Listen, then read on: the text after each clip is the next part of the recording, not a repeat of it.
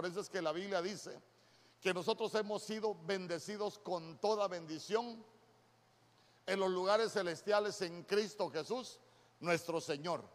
Pero yo también le explicaba que con respecto a las herencias, ahí mire qué importante es algunas enseñanzas que me han compartido algunos abogados, abogados de acá de la, de la iglesia, porque con las herencias, hermanos, se dan muchas situaciones. Por ejemplo, dice, me enseñaban ahí que con las herencias uno puede ser heredero obligatorio o puede ser heredero voluntario. Ya lo enseñé, no lo voy a, no lo voy a, repetir, solo se lo recuerdo. Pero también me decía alguien por ahí que uno con respecto a la herencia puede ser digno o puede ser indigno. Entonces yo le comencé a enseñar cómo, cómo nosotros podemos hacer para ser dignos de la, de la herencia. Porque la herencia ahí está. Lo que el Señor tiene para nosotros ya está. Dice amén conmigo.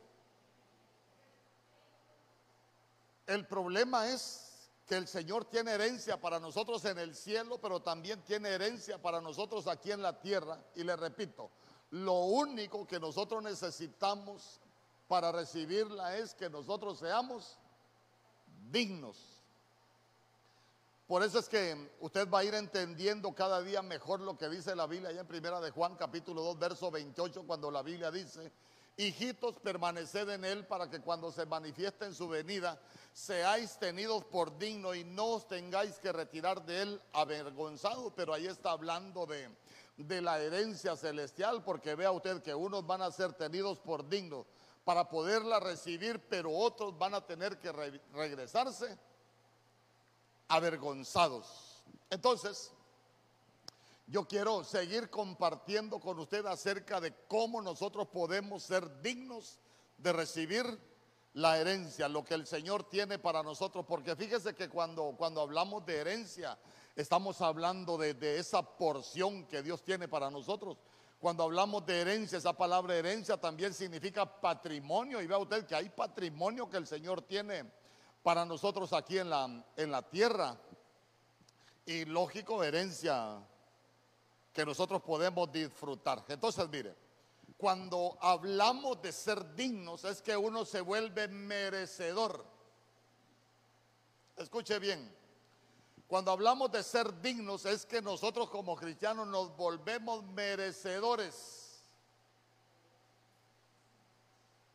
Fíjese que esa palabra dignos también significa como atrayendo alabanza. Como atrayendo alabanza. Entonces fíjese que aquí le voy a aclarar algunas cosas para que para que no nos confundamos con la doctrina. Porque escuche bien, voy a hacer un paréntesis en la enseñanza para explicarle algo, para no dejar esto en el aire. Hoy hay un movimiento que dice que, que, que, un cantante cristiano puede cantarle alabanzas, no necesariamente solo al Señor, sino que puede cantarle alabanzas a la esposa, que puede cantarle alabanzas a los amigos. Eso no es así. Usted se recuerda que la Biblia dice, ¿en qué se basan ellos? Que la Biblia dice en el libro de Proverbios, capítulo 31, verso 30, cuando dice, engañosa es la gracia y vana la hermosura. La mujer que teme a Jehová, esa será alabada. Óigame, pero escúcheme bien. Ser alabado no es lo mismo que alabanza. Y, y cuando hablamos de recibir alabanza, estamos hablando de recibir elogios. ¿Me explico? Por eso le digo, estoy haciendo un paréntesis para dejarlo claro. ¿Por qué? Porque herencia significa también como atrayendo alabanza. Usted se recuerda, como ya se lo expliqué, es recibir elogios. Usted se recuerda de un personaje que recibió alabanza de parte de Dios. ¿Ah? Ah, Job. Job recibió alabanza de parte de Dios ¿Por qué? Porque dice que un día llegaron los Benejai, los King, los hijos de Dios, delante del Señor, entre los cuales iba Satanás. Y se recuerda que el Señor dijo, has visto a mi siervo Job. Ese es un elogio.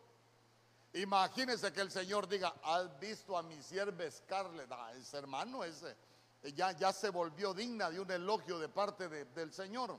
Entonces yo quiero, quiero explicarle esto para que no nos confundamos. Entonces recuérdese, ser digno es ser merecedor. Ser digno es como atrayendo alabanza, atrayendo elogio de parte de, del Señor. ¿Sabe qué? Cuando el Señor tiene cosas favorables que decir de cada uno de, nosotros. Pero recuérdese, uno puede ser digno o puede ser indigno. Y yo le estoy enseñando cómo ser dignos. En el día de la vigilia, ¿quiénes no vinieron a la vigilia? Si hay alguien que no vino a la vigilia, usted debe recordar que en la vigilia yo enseñé el primer punto o, lo que yo enseñé, que para ser dignos nosotros necesitamos ser transformados. Y esa palabra transformados es metamorfo. Y cuando hablamos de, metamorfo es, es que a nosotros nos cambian el aspecto, a nosotros nos cambian la forma, a nosotros nos cambian, hermanos, de lo que antes éramos. Se recuerda que hablábamos de la vana manera de vivir. Entonces esa vana manera de vivir que nosotros teníamos antes, hay que dejarla para ser dignos.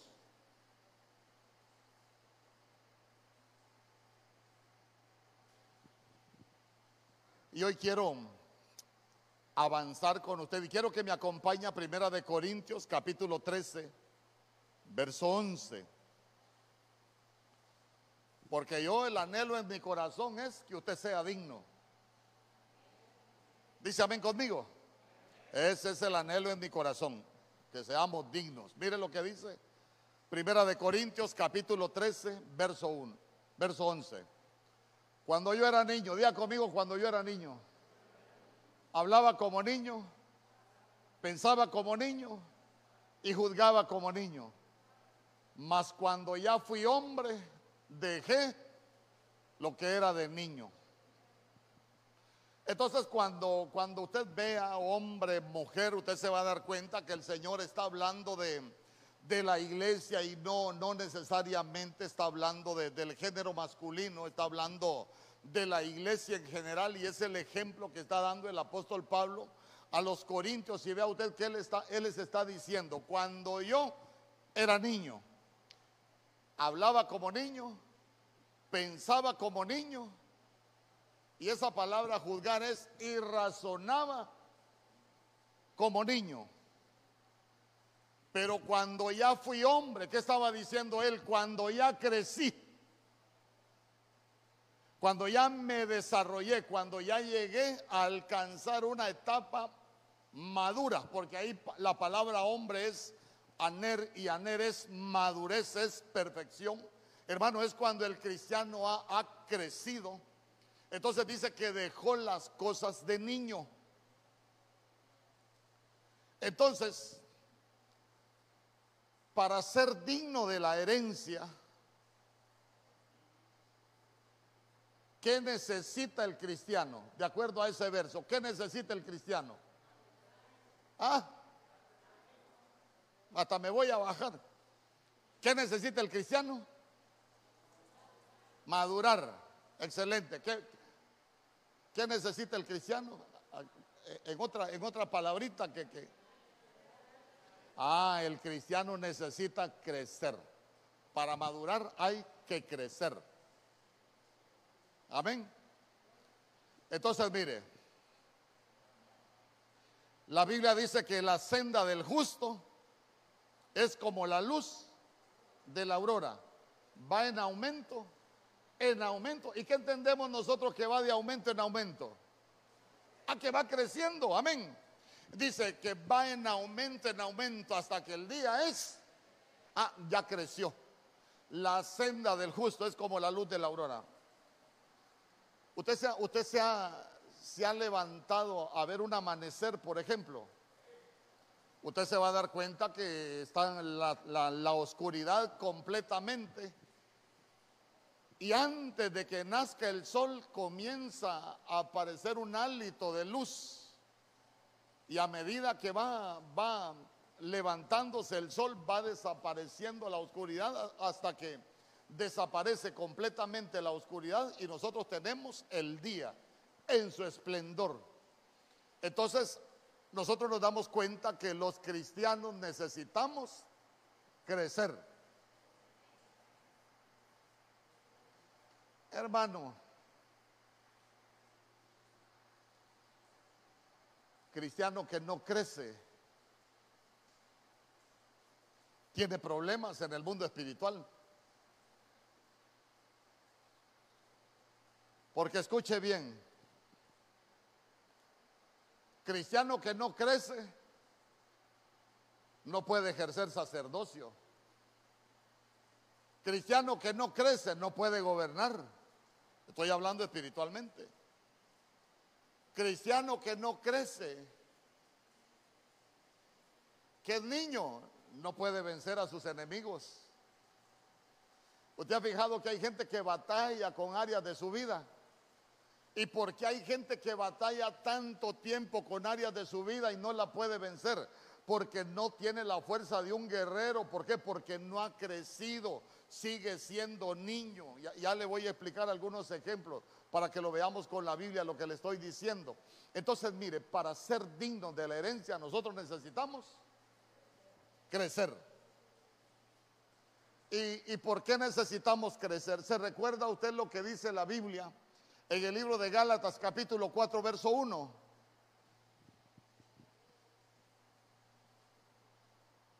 ¿Se recuerda lo que dice la Biblia en Gálatas capítulo 4, verso 1? Por si no se recuerda, ahí está. Pero también digo, entre tanto que el heredero es niño, ¿qué dice? En nada difiere del esclavo. Y yo le pregunto, ¿el esclavo puede recibir herencia? Es esclavo.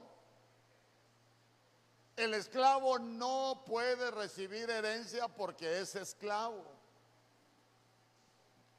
Y mire, en nada difiere del esclavo, aunque sea el Señor de todo. Fíjese que cuando, cuando usted revisa esos pasajes se va a dar cuenta que la Biblia dice que el niño está sujeto a las cosas elementales del mundo. Escuche bien, el niño cuando se es niño espiritualmente hablando dice que se está sujeto a las cosas elementales del mundo. O sea que el niño, hermano, le atraen las cosas del mundo. ¿Sabe que El niño fácilmente es atraído por otras cosas, no necesariamente es atraído por Dios. Va. Le voy a poner un ejemplo. Búsquese un niño que esté con sus, con sus padres,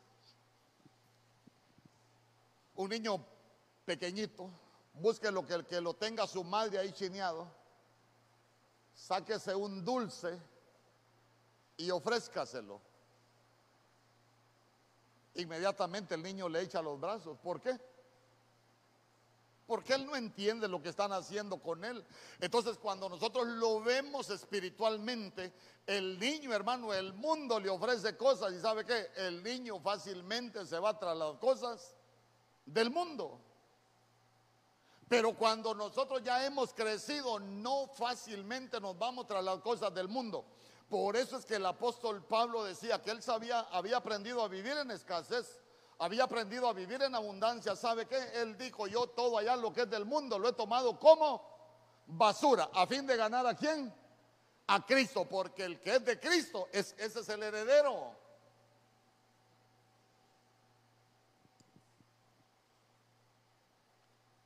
Entonces mire usted que el cristiano necesita crecer. En primera de Samuel capítulo 2 verso 26. Mire lo que dice la Biblia.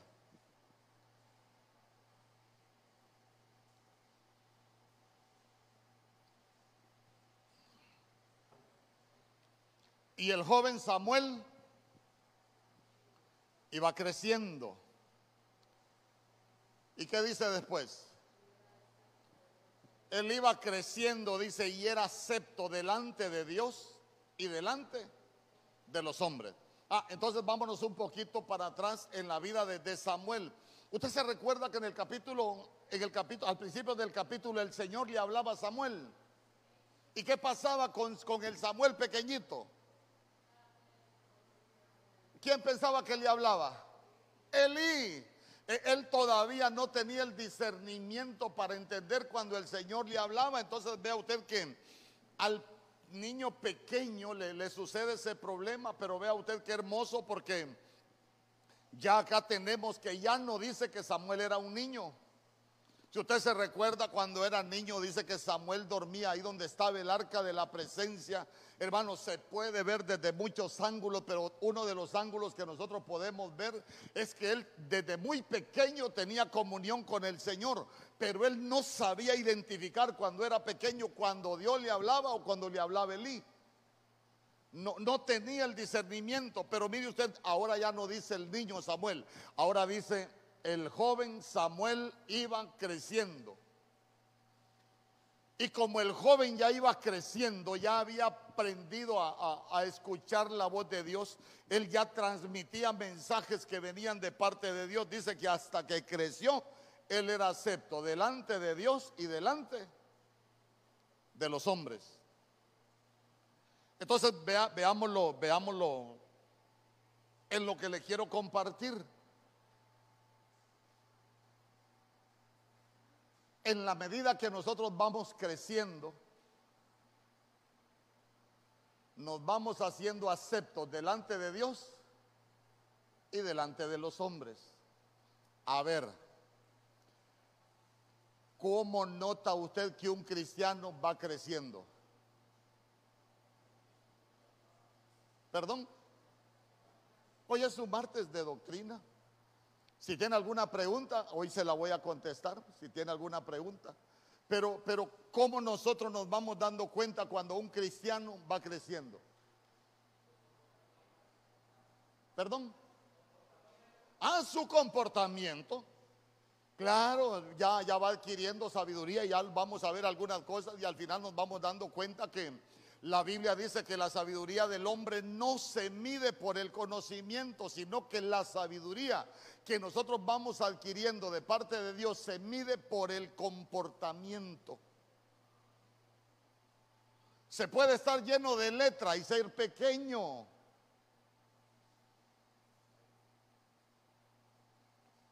Se puede conocer la Biblia y ser niño, sí se puede, se puede.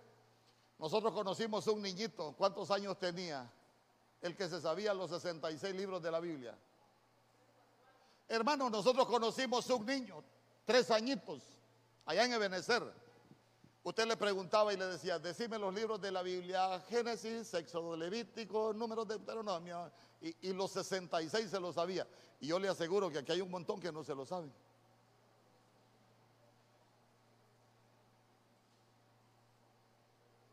¿Verdad? Pero yo le pregunto, el hecho de que él se sabía los 66 libros es porque había crecido, es porque se los había memorizado. Pero nosotros lo que necesitamos es crecer. ¿Sabe qué? Cuando nosotros vamos creciendo, ¿qué decía el apóstol Pablo? Cuando yo era niño, hablaba como niño, pensaba como niño y razonaba como niño.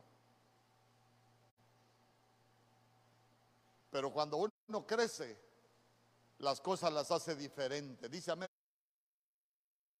Amén conmigo. Sí, las hacemos diferentes. En Primera de Crónicas, capítulo 11, verso 9. Quiero que lo busque conmigo. Primera de Crónicas, capítulo 11, verso 9.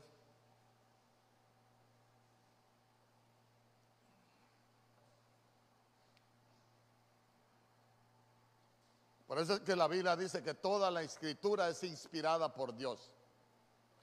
Útil para enseñar, para, redarguir, para corregir y para instruir en justicia, a fin de que el hombre de Dios sea perfecto y preparado para toda buena obra. Esa palabra perfecto es maduro, alguien que ya creció.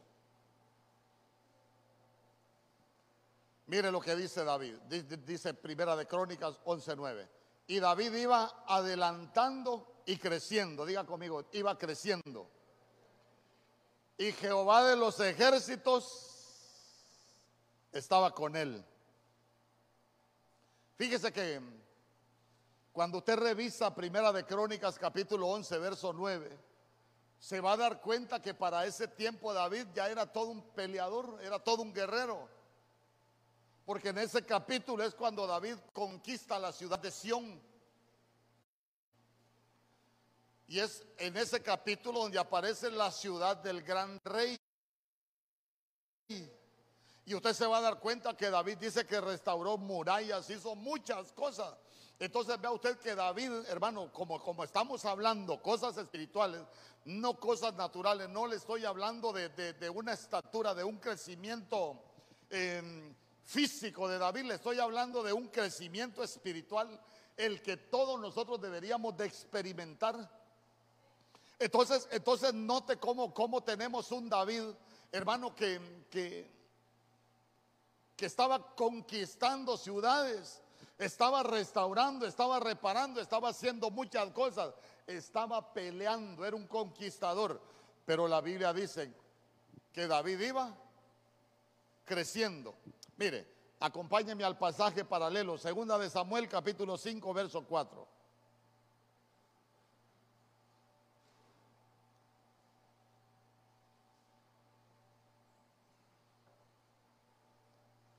Si usted lee segunda de Samuel, ¿quién tiene una reina Valera 1960? ¿Qué dice en el encabezado? David conquista Sión, ¿o no? ¿Ah?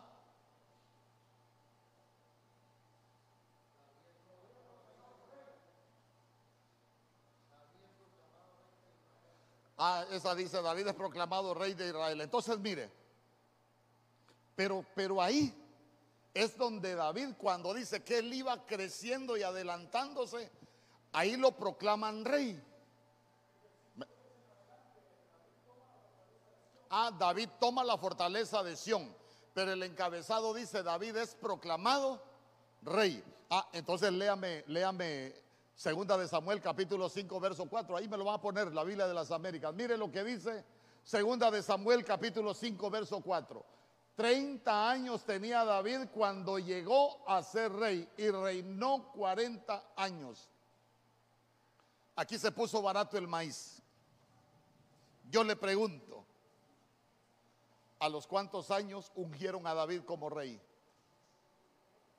¿Ah?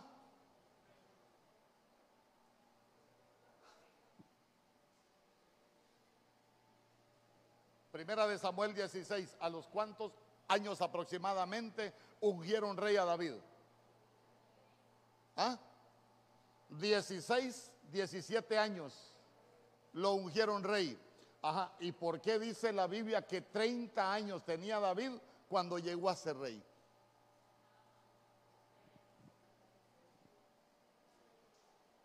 Entonces mire, entonces mire, la Biblia dice en Apocalipsis capítulo 1, allá por el verso 6, que Jesucristo constituyó para Dios su Padre un reino de reyes y sacerdotes. Constituyó un reino de reyes y sacerdotes. Ojo, ojo. Constituir no es lo mismo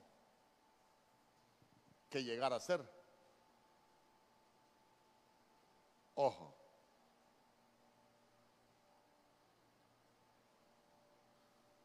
A mí me gustan las... La Biblia, sabe usted que la Biblia tiene mucha, mucho estamento jurídico. Eh, por ejemplo, por ejemplo, vengo yo y, le digo a Osman, Osman, vamos a, formar una compañía, vamos a ser socios y nos vamos donde Oscar Portillo, futuro abogado. Oscarito, háganos la escritura. Queremos constituir una empresa Ya vino Oscar, nos hace la escritura, nos constituyó como empresa, pero no hemos comenzado a operar. ¿Me explico?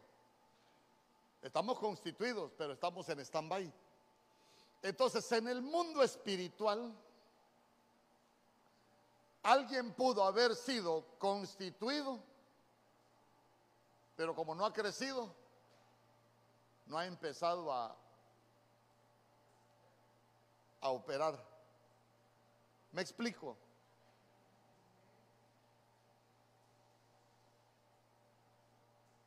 Por eso es que la Biblia dice que constituyó para Dios su Padre un reino de reyes y sacerdotes.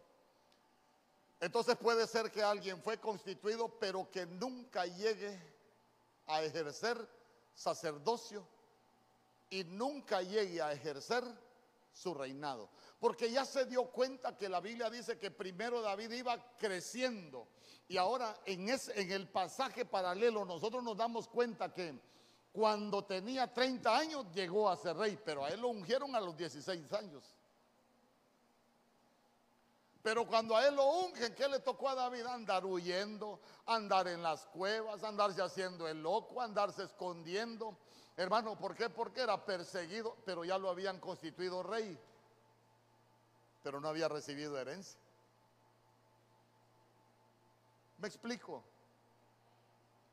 Entonces ya se dio cuenta por qué necesitamos crecer y mire qué interesante. Ahí en ese capítulo también habla que, que David iba creciendo y cuando él crece es cuando, cuando, cuando llega a ser rey. Entonces, entonces hay cristiano que constituido rey, pero puede ser que todavía no esté ejerciendo y, y no esté viviendo como rey constituido sacerdote y no esté ejerciendo. ¿Por qué? Escuche bien, escuche bien. Porque tiene que llegar a los 30 años. Ojo, tiene que llegar a los 30 años.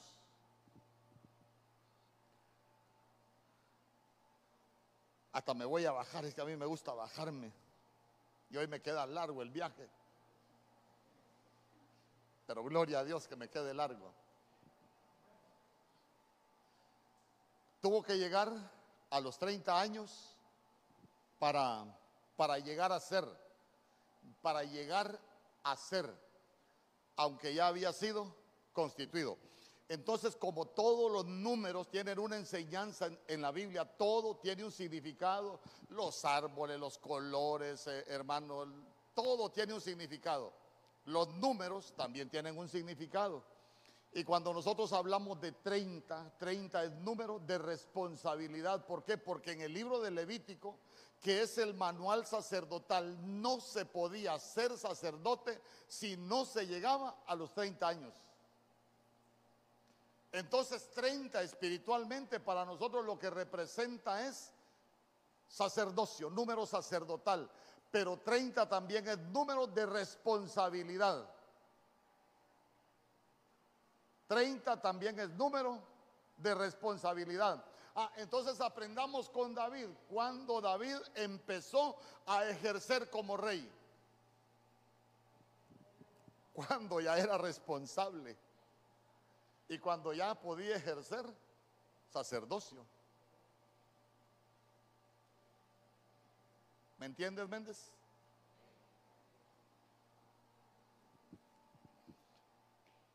Entonces, mire qué bonito. Por eso es que nosotros necesitamos, necesitamos crecer. Solo póngase a pensar usted. Eh, ¿Usted ha escuchado las oraciones de un niño? ¿Quién ha escuchado las oraciones de un niño? Eh, papito Dios, yo te pido por el chucho. Te pido por la tortuga, la mascota, ¿sí o no? Esas son sus oraciones. Ah, pero cuando usted creció, ya usted no le pide por la tortuga. Y si le pide por la tortuga, usted está chiquito. Le van a mandar un león para que lo amance como Sansón.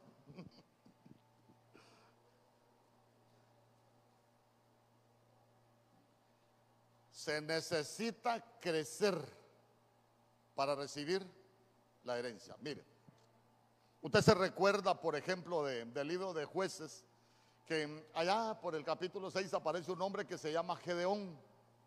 Entonces se recuerda que Gedeón tenía problemas, él era temeroso, pero cuando él, tiene su encuentro con el Señor, ¿qué le dijo el Señor? Eh, guerrero esforzado y valiente, le dijo el Señor a Gedeón.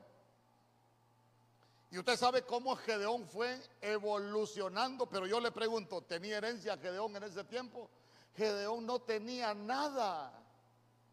Escondían el trigo en el lagar, eso es hacer las cosas de manera, equivocada. Eh, venían, tenían devoradores, porque dice que ellos sembraban, pero venían los, los, los, los madianitas y los amalecitas y le robaban las cosechas. Entonces lo que tenían ellos era un devorador que les devoraba el fruto de su trabajo y ellos no sabían cómo pelear la batalla para que el devorador no lo siguiese afectando. ¿Sabe qué? Estaba sentado debajo de una encina. Un día voy a predicar dónde se sienta. Porque unos se sientan en el altar, otros se sientan debajo de la encina, otros debajo de, del tamarisco, hermano, Jonás debajo de la calabacera y, y, Job se sentaba en el polvo. Pero, pero vea usted cómo, cómo nosotros vemos a, a, un Gedeón, hermano, que no tenía nada. Pero después que tiene ese encuentro con el Señor, se vuelve un conquistador. ¿Y sabe qué? Usted se va a dar cuenta que él empieza a pelear con los enemigos y los comienza a derrotar. Pero cuando usted llega al capítulo 8, allá por el verso 20, usted se va a dar cuenta que Gedeón había capturado a dos reyes de Madián, a dos príncipes de Madián, a Seba y a Salmuna. Llama a su hijo. ¿Se recuerda cómo se llamaba el hijo de Gedeón que andaba con él ahí con espada?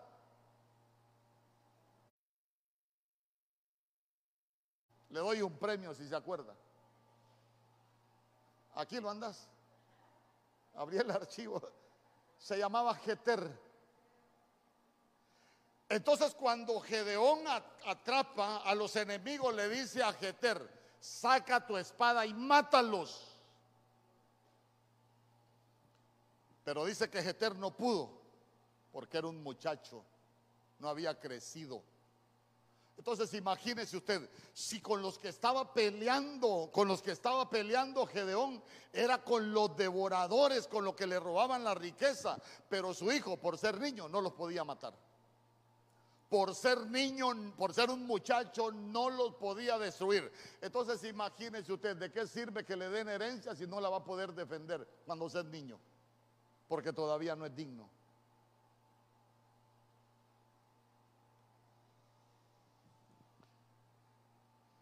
Imagínese usted que, que el hermano Henry y la hermana Lesbia digan, vamos a heredar aquí a los nietos a Justin y, al otro y, le repartan la herencia y ellos se queden sin nada, ya van a ser cuatro sin nada. Porque como son niños y no han crecido, son indignos. Amén. Y le repito, indigno es que, no lo merece todavía. Indigno es que, que, no es digno de elogio todavía porque no ha crecido. Amén. No es que, no es que está sucio, no, no, no, no, es que no ha crecido. En Lucas capítulo 1, verso 80. Lucas capítulo 1, verso 80. Mire lo que la Biblia dice. Y el niño crecía, día conmigo, y el niño crecía. Pero ¿qué pasaba con el niño? Aparte de crecer, también se iba fortaleciendo en espíritu, y vivió en lugares desiertos hasta el día en que apareció en público en Israel. Estamos hablando de nuestro Señor Jesús. Entonces vea usted que nuestro Señor Jesús dice que, que vivió en lugares desiertos. El desierto tiene tantos ángulos por lo bueno, por lo malo, pero no vamos a entrar en detalles, sino que dice que hasta el día que apareció en público. Entonces ya se dio cuenta que él antes de aparecer en público necesitó crecer y fortalecerse.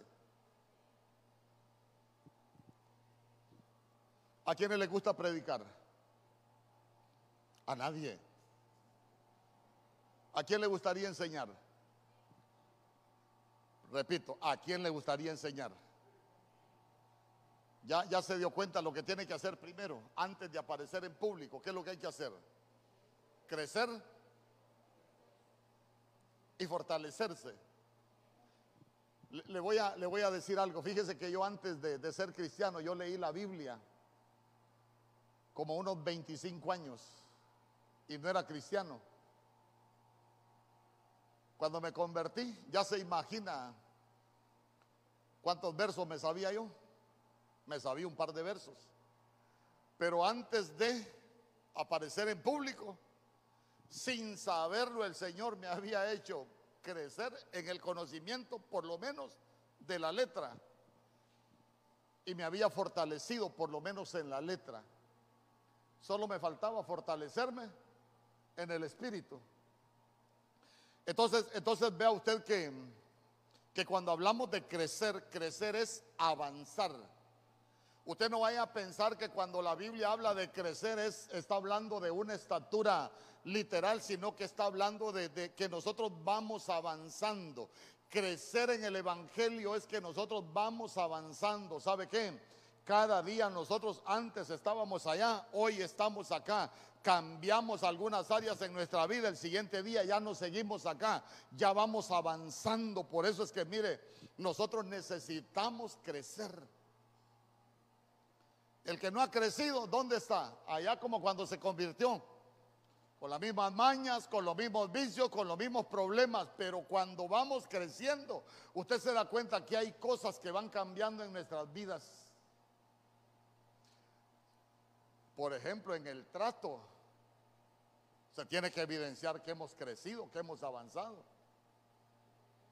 Pero imagínese usted, se trataban mal, se decían cosas siendo mundanos, se convirtieron al Señor, tienen 15 años de ser cristianos y se siguen tratando mal. ¿Usted cree que ya avanzaron? No, siguen siendo pequeñitos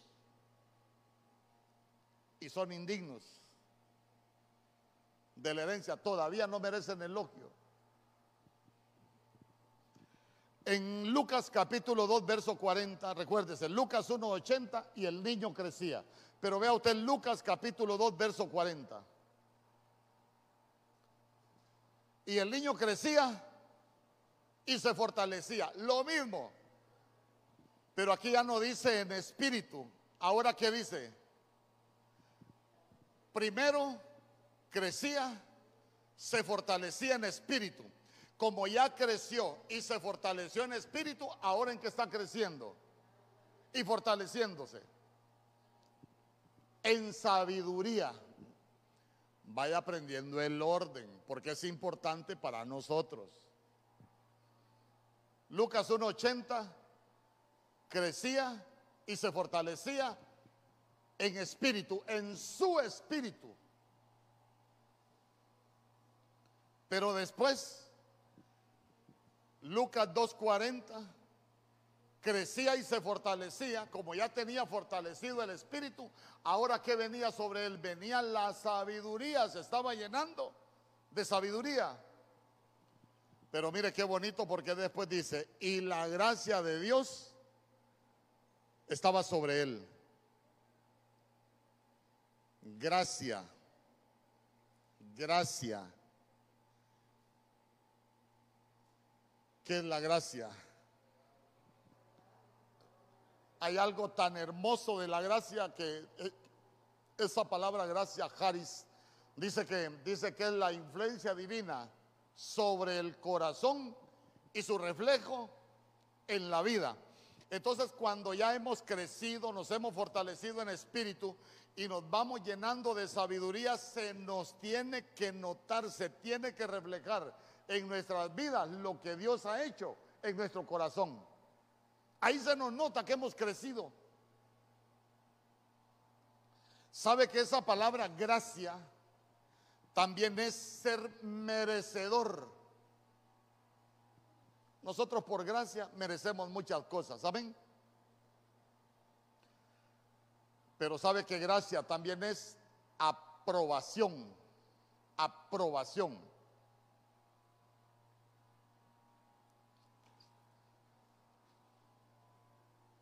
A ver, la Biblia dice, no es aprobado aquel que se alaba a sí mismo, sino que es aprobado aquel a quien Dios alaba. Ojo con esto.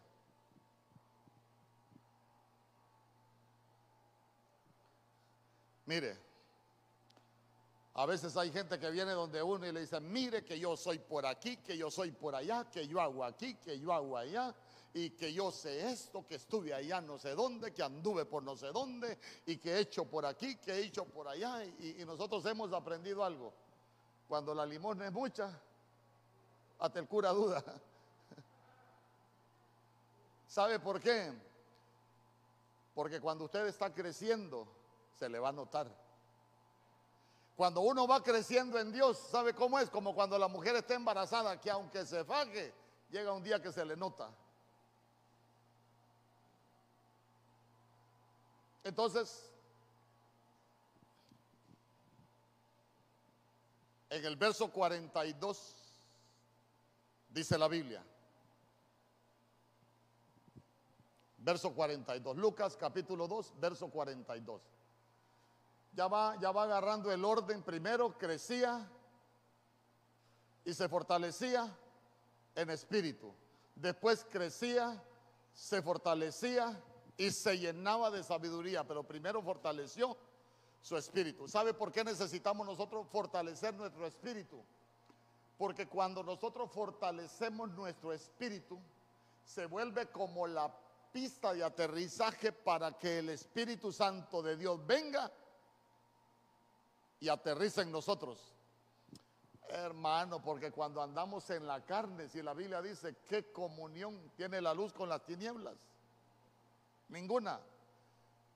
¿Cómo va a venir la sabiduría? Entonces, mire, Lucas capítulo 2, verso 42. Y cuando tuvo 12 años, día conmigo 12 años, subieron a Jerusalén conforme a la costumbre de la fiesta. Cuando, cuando usted lea 12 años, en la fiesta de la Pascua, hay otra fiesta que se celebra y es la fiesta que se conoce como la fiesta del Bar Mitzvah. Escuche bien. En esa fiesta se celebraba otra, la fiesta del bar, y usted sabe que bar es hijo y misbah es altar. Se celebraba una fiesta que se llama los hijos del altar. Entonces, Usted no crea que la Biblia, de, porque le dio la gana al Señor de dejar escrito que, que cuando cumplió 12 años, no, para nosotros tiene una enseñanza cuando cumplió 12 años. Entonces, vea usted que cuando cumple 12 años, nuestro Señor Jesús toma la decisión de quedarse en Jerusalén. En Jerusalén es donde se celebraba la Pascua, pero escuche bien. Dice que sus padres anduvieron un día de camino, después de un día de camino se dan cuenta de que nuestro Señor Jesús no iba con ellos, se regresan y después de tres días lo encontraron. ¿Se recuerda dónde lo encontraron? En el templo, diga conmigo, lo encontraron en el templo. ¿Y dónde estaba sentado él? En medio de los doctores de la ley, oyéndoles y preguntándoles. Hoy los jóvenes muy poco les gusta oír las enseñanzas de Biblia, pero sí les gusta escuchar TikTokers. Hermano, de repente yo escucho a algunos aquí que gritan por allá y le digo yo, ¿qué grita? Un TikToker, bosque. Y yo le dije a uno, por lo menos decirte Juan 11:35, Jesús lloró, pero no ande gritando de esas cosas.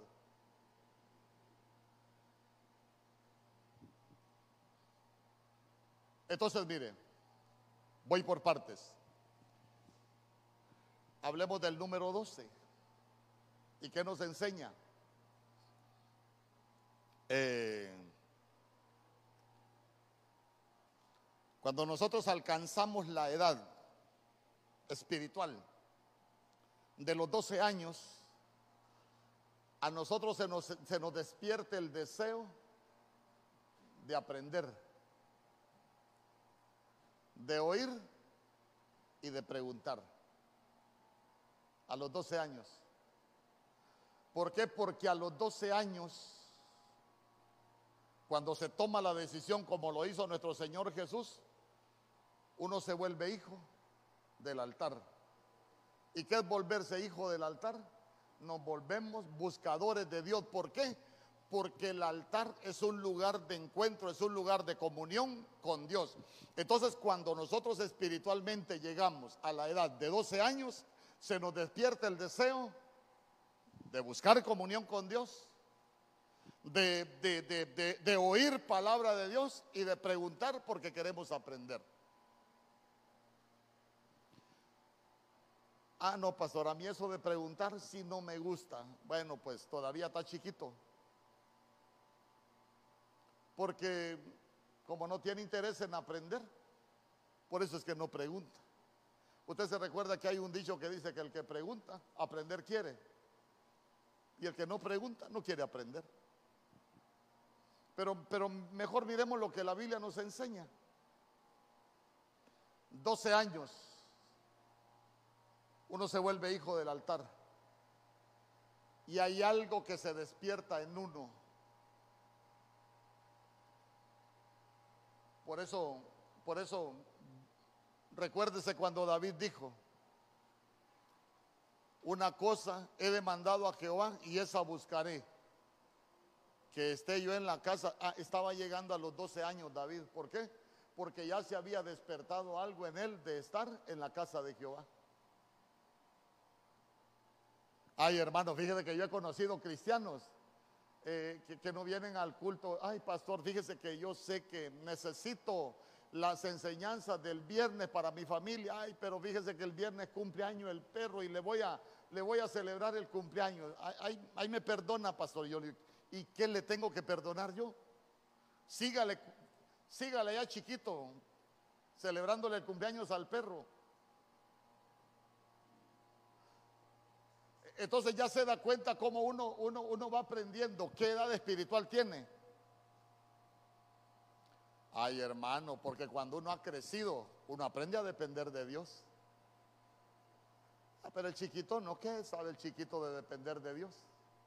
No sabe nada.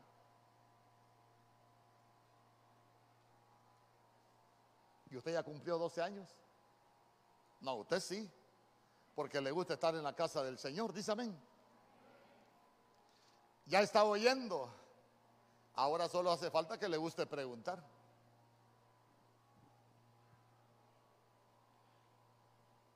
Y dice que todos los que le oían se maravillaban de su inteligencia y de sus respuestas. Entonces, mire usted, cuando cumplimos los 12 años, nuestras respuestas van a cambiar. Y van a cambiar no solo en el templo, van a cambiar en su casa. Tus respuestas van a cambiar allá con tu familia, con tus hijos. Yo le quiero preguntar, ¿usted le respondía mal a sus hijos alguna vez? ¿Quiénes le, le respondamos malas respuestas a sus hijos? Ay, qué, animales somos nosotros. Éramos, éramos. No, digo animales porque la sabiduría primera es animal. ¿O no? Sí, la sabiduría humana es primeramente animal, dice la Biblia. Pero vea usted que cuando se va fortaleciendo, nos vamos fortaleciendo en espíritu, lo animal se nos va quitando. Es que cuando la Biblia habla del hombre natural, habla de hombre animal, perdóneme. Pero cuando, por eso es que las cosas viejas van pasando, nosotros nos vamos despojando de lo animal cuando vamos creciendo y viene lo espiritual. ¿Por qué? Porque nos vamos llenando de la sabiduría de lo alto, que es primeramente pura. Hay cosas que ya van cambiando en nosotros cuando vamos creciendo.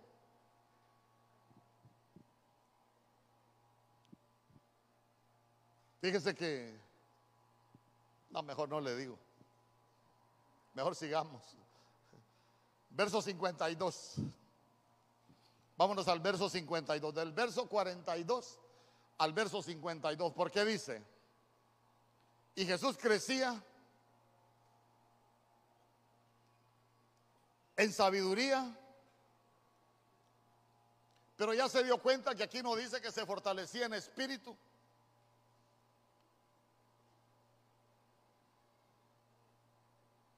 Sino que ahora dice, y Jesús crecía en sabiduría. ¿Por qué ahora crece en sabiduría? Porque ya fue lleno. ¿Por qué ahora crece en sabiduría? Porque, porque ya, ya, ya se fortaleció en espíritu.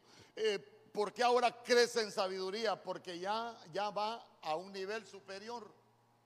Y ya se dio cuenta que ya no dice, y el niño, ¿cómo dice hoy? Ah, no, usted, usted no está siguiendo conmigo la enseñanza. ¿Cómo dice hoy? Todos los versos anteriores decía, y el niño crecía, pero ahora ya no dice que el niño crecía, ahora ya tiene nombre el niño.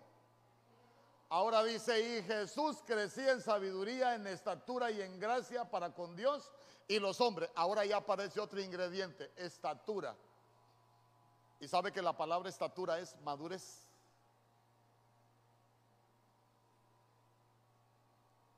Por eso cuando usted lea de saqueo, que dice que saqueo era pequeño de estatura, algunos dicen, ya me imagino saqueo como era de nanito. Eso es lo literal.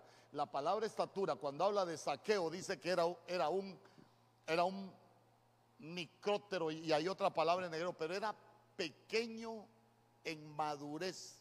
Era inmaduro saqueo. Entonces él iba creciendo en que en madurez y en gracia.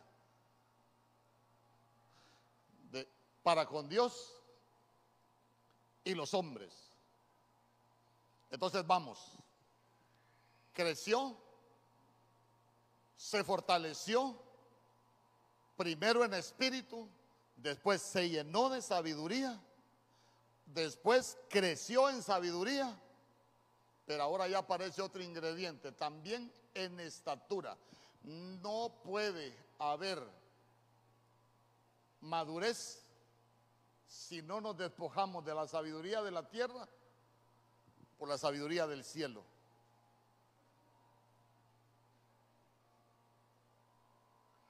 Ahora vamos, Lucas, ah, perdón, perdón. ¿Y por qué aparece Jesús? ¿Por qué aparece Jesús? Eh, porque Jesús es nombre. Y nombre es oficio. Oficio. Nombre es oficio. Y cuando nosotros hablamos de oficio es la comisión que nosotros tenemos en Dios. Por eso es que ya no aparece niño, ahora ya aparece Jesús. ¿Por qué? Porque aparece alguien que ya tiene un propósito en Dios, ya tiene una comisión de parte de Dios. Hermano, es alguien que ya creció, ya no es un niño, ya tiene madurez y ya está ya creció en sabiduría. Ahora miren lo que dice Lucas capítulo 3, verso 23.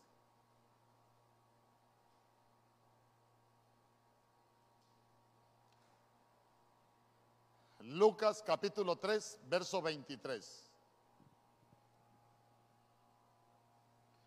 Y cuando comenzó su ministerio, ¿de quién estamos hablando ahí? De Jesús. Venimos hablando de Jesús, del niño, del niño, de Jesús. Y ahora dice, y cuando comenzó su ministerio, Jesús mismo tenía unos 30 años, siendo como se suponía hijo de José, quien era hijo de Elí. ¿A qué le enseñé del número 30? ¿Ah? Número de ministerio número de sacerdocio y número de responsabilidad. Dígame usted, ¿por qué no comenzó antes Jesús? ¿Por qué si era el Hijo de Dios, hermano? ¿Por qué si desde los 12 años se quedó en el templo? ¿Por qué aparece hasta los 30 años que comenzó su ministerio?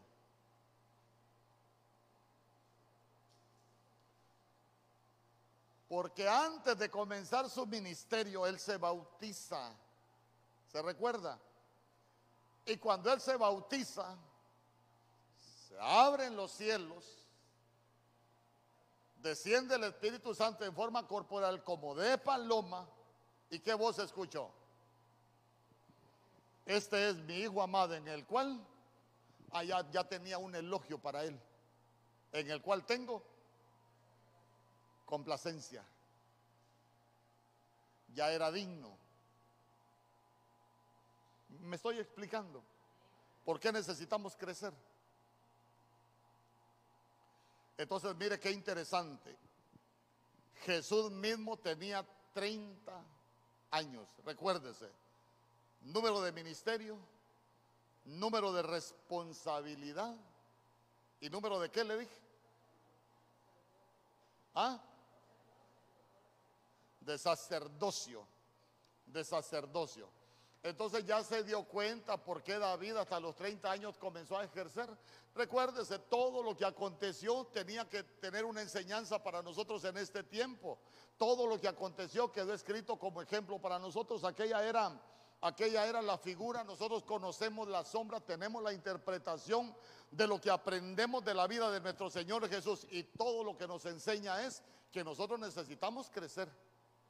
Ya se dio cuenta y se lo repito, antes de los 12 años, antes de ser hijo del altar, antes de estar en el templo, oyendo y preguntando, la Biblia dice, y el niño, y el niño. Pero cuando llega a los 12 años ya no dice niño, dice Jesús. Y ahora cuando comienza su ministerio, 30 años. ¿Por qué? Porque ya 30 es madurez. Amén.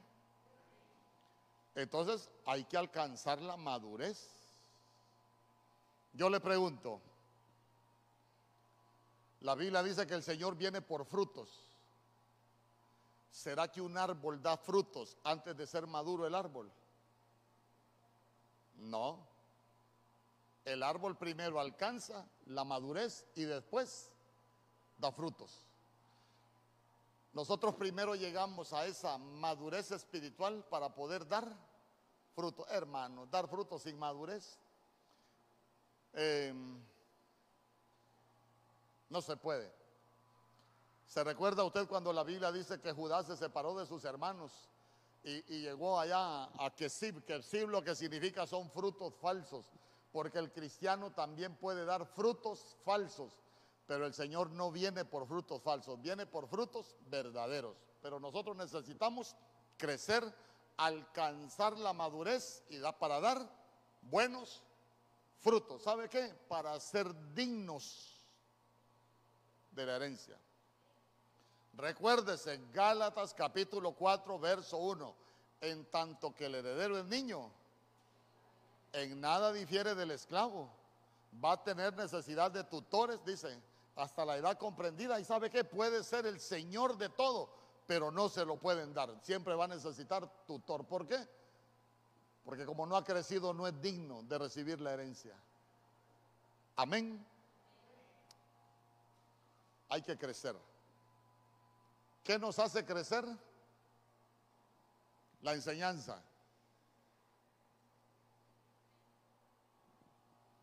Por eso es que usted se va a dar cuenta que uno difícilmente se para aquí a predicarle solo de bendición. El Señor lo va a bendecir. Usted diezme, el Señor lo va a bendecir. Usted ofrende, el Señor lo va a bendecir. No.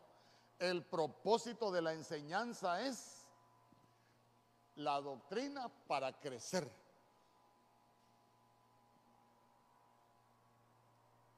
Preguntas.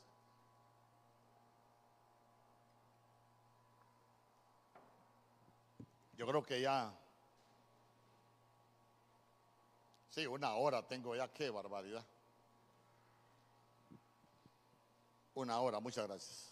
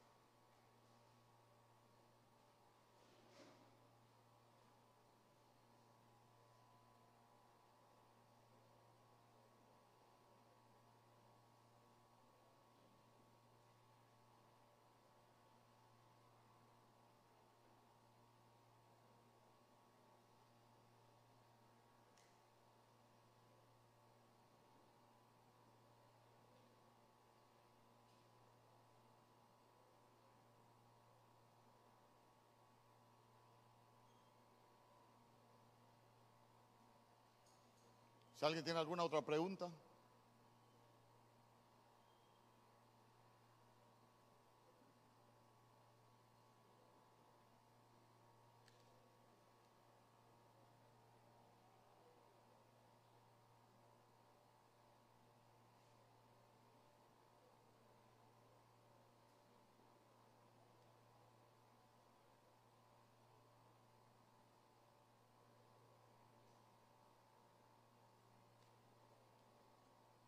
Bien. ¿A dónde aparece en la Biblia que Salomón tuvo un hijo con la reina de Sabá? ¿O por qué se llega a esa conclusión? Fíjese que los libros que aparecen en la Biblia es lo que nosotros conocemos como el canon bíblico. Son libros que, que tienen, que tienen de acuerdo a la época, tienen su forma de expresión. Mire cómo fueron clasificados. Las formas de expresión, el tipo de lenguaje, la antigüedad de los términos, eh, el tipo de idioma en que fueron escritos. Usted se va a dar cuenta que aparece en sánscrito, lenguas muertas, aparece, aparece caldeo. Entonces cada, cada forma de expresión marca un tiempo en la Biblia. Entonces hay cosas que no aparecen en la escritura, pero en ese tiempo que se inspiró el libro de la Biblia, no solo se escribió el libro de la Biblia. Por ejemplo, si usted lee a un escritor que se llama Las Crónicas de Josefo, Josefo es un historiador de los más grandes de los principios de, de, siglo, de allá de cuando nació nuestro Señor Jesús. Josefo era uno de los historiadores más grandes por ejemplo, usted quiere ver cosas de, los emperadores de Roma, vaya hacia Josefo, a, las crónicas de Josefo, los compara con la Biblia y se van a dar cuenta que Josefo tiene muchos detalles y hasta más explicado que como están en la Biblia. Entonces, ¿qué pasa? Cuando usted se va a las crónicas, usted, usted no ha leído, por ejemplo, ahí y todo lo demás está escrito en las crónicas de los reyes, ¿lo ha leído? Ah, porque en las crónicas de los reyes aparecen cosas que no necesariamente están en la Biblia. Por ejemplo, ¿quién mandó a matar a Isaías? Manasés. Pero cuando usted lee el libro de los reyes se va a dar cuenta y dice, los demás hechos están escritos en el libro de los reyes. Ah, entonces cuando se van a revisar el libro de Manasés que no cumple con el canon bíblico, pero él sí escribió las crónicas del reino. Ah, me van a, matar a Isaías y me lo van a cerrar por andar haciendo esas profecías. Entonces, no aparece en la Biblia, pero sí aparece que murió aserrado. Ah, entonces, ¿dónde tenemos nosotros la, la, el fortalecer esa enseñanza? Ah, que en la Biblia dice allá por, por el libro de Hebreos capítulo 11, verso 38, de los que no eran dignos y dice que unos murieron aserrados. Ah, entonces ya nos vamos a las crónicas del reino, nos vamos a Hebreos 11, 38 y nos damos cuenta que el que murió aserrado fue Isaías. Ah, entonces cuando, cuando nosotros vemos, eh, por ejemplo, acerca de, acerca de la reina de Sabá, se va a dar cuenta que, que hasta tiene nombre, hasta tienen un nombre.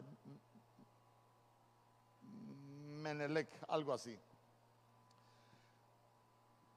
¿Sabe usted, sabe usted que en Sabah, que es Nigeria, aparecen los dibujos más antiguos del arca del pacto? Y se presume que el bandido de Salomón fue uno de los regalos que también le dio a la reina de Sabah. Y en las crónicas del reino aparece que ella llegó embarazada de Salomón. Entonces usted se va a dar cuenta que, al fin la Biblia dice, toda la escritura es inspirada por Dios. Al final usted se va a dar cuenta que toda la escritura, esa de que tiene inspiración de Dios, tiene información para conocer todo lo que la Biblia, lo que la Biblia dice. ¿Acaso no ha leído usted que cuando, cuando habla de nuestro Señor Jesús dice que si se escribiera todo lo que él hizo, no cabría ni en cuánto dice. Pero hay libros que tienen registro de lo que hizo nuestro Señor Jesús y uno de ellos es Josefo, guárdelo ahí, las crónicas de Josefo. Entonces así es como nosotros nos damos cuenta de, de muchas cosas adicionales. Pastor, mi padre anda mal en las cosas de Dios. Yo le escribo para saludarlo. Nunca contesta mis mensajes. Hace poco estuvo de cumpleaños, lo felicité, pero no respondió. Es bien orgulloso, siempre oro por él para que Dios cambie su corazón porque lo amo. ¿Qué debo hacer, pastor? Amarlo. Porque contra el amor no hay defensa. Una de las buenas estrategias que enseña la Biblia es con los regalos. ¿Usted se recuerda a alguien que quería matar a otro y, lo fue ablandando con regalos? Jacob nos enseña que con los regalos, hermano, mándele un regalo. Ah, pastores, que lo va a botar a la basura, pues mándele otro para que lo vuelva a botar. Ah, pero ah, mándele otro. Ah, cuando se canse, lo va a apreciar. Los regalos, bíblicamente los regalos, se puede romper con esa dureza. Por lo demás, solo le quedará amarlo y honrarlo. Y le voy a dar un consejo, no lo juzgue, porque usted, ah, mi papá es orgulloso. Bueno, usted es su hijo y usted no es quien para juzgarlo. A usted solo le queda de acuerdo a la Biblia, honrarlo y amarlo y obedecerlo. Amén. Ya le dije, mándele un regalito. Eh, mire, me voy a ministrar con usted. Yo soy poco para mandar una, una felicitación de cumpleaños por teléfono. ¿Se ha fijado? ¿Quiénes han cumplido años y yo no les he mandado un mensaje? Si se sintió mal, no ha llegado a los 12 años.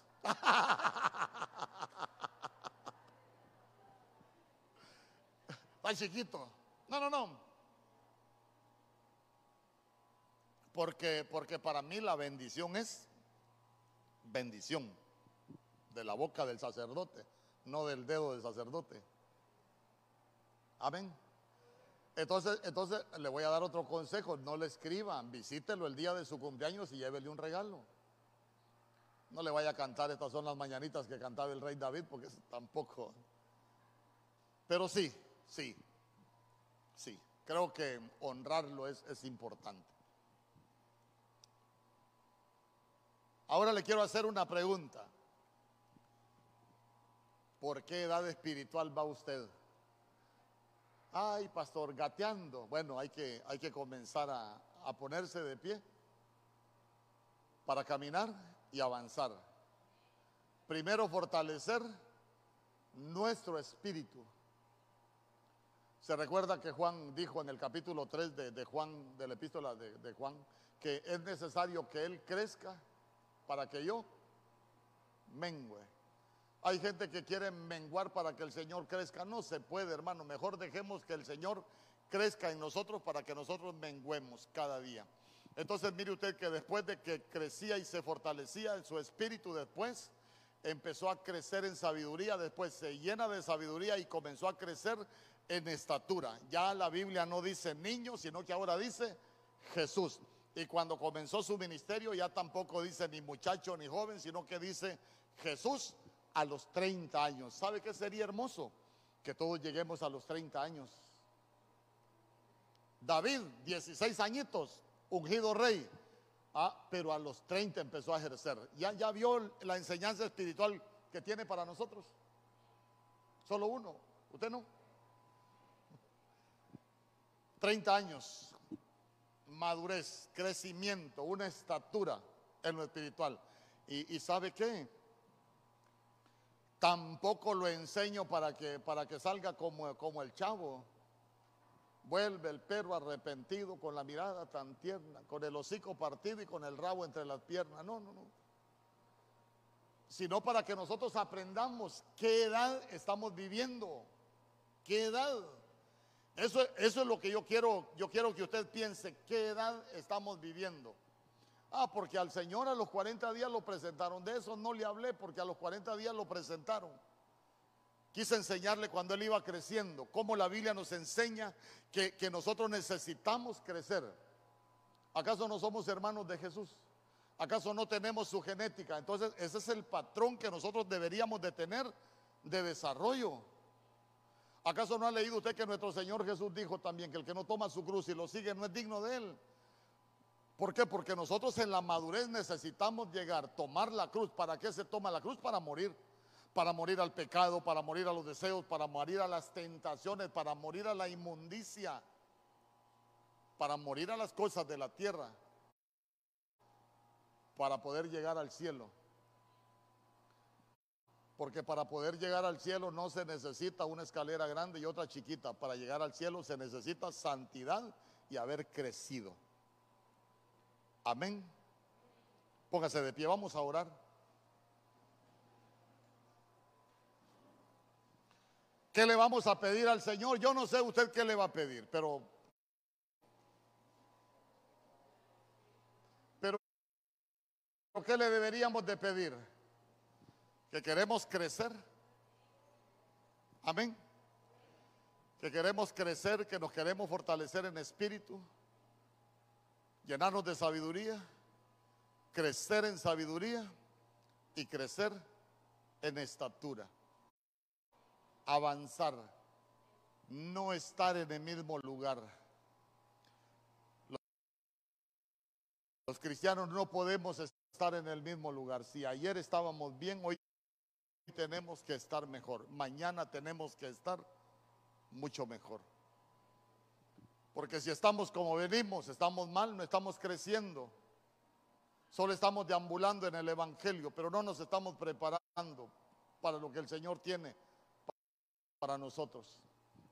Padre, en el nombre poderoso de Jesús, mira tu pueblo, mi Dios, mira cada uno de tus hijos que hoy estamos en este lugar. Si hemos estado detenidos sin avanzar, hoy te venimos pidiendo, mi Dios, que podamos continuar avanzando, que podamos seguir creciendo. Si usted sabe que se estancó, que usted iba creciendo y sabe que se estancó, dígale, Señor, yo me estanqué. Pero hoy sigo adelante, hoy prosigo, porque quiero seguir creciendo. En el nombre poderoso de Jesús, aquí estamos, Señor, con el anhelo en nuestro corazón de ser fortalecidos en nuestro espíritu, Señor, de de, recibir esa sabiduría que viene de lo alto, de ser llenos de sabiduría, de crecer en sabiduría, pero también crecer en estatura. En el nombre poderoso de Jesús, mira, mira tu pueblo, mira el anhelo de nuestro corazón, mi Dios, por alcanzar esa madurez, porque hemos entendido que solo alcanzando esa madurez vamos a poder dar buenos frutos para ti y que tú vienes a buscar frutos en el nombre poderoso de Jesús. Guarda cada familia aquí representada, guarda cada uno de tus hijos. Guarda, Señor, todo lo que tú nos has dado, la vida, la salud, nuestras alacenas, nuestros trabajos, la obra de nuestras manos. Padre, que tú te puedas glorificar. Levanta muros, levanta vallados, levanta cercos de protección y de cuidado a nuestro alrededor. Guárdanos de todo hombre de violencia, guárdanos de todo enemigo, guárdanos de todo aquello que se quiera levantar para detenernos. En el nombre poderoso de Jesús, hoy nos proponemos avanzar, porque para crecer en ti, Señor, hasta llegar a esa madurez. En el nombre poderoso de Jesús, te damos gracias porque sabemos que tú hablas a tiempo y fuera de tiempo. Gracias, Padre. Llévanos en paz, llévanos con bendición. Amén, Señor, y amén. Gloria al Señor.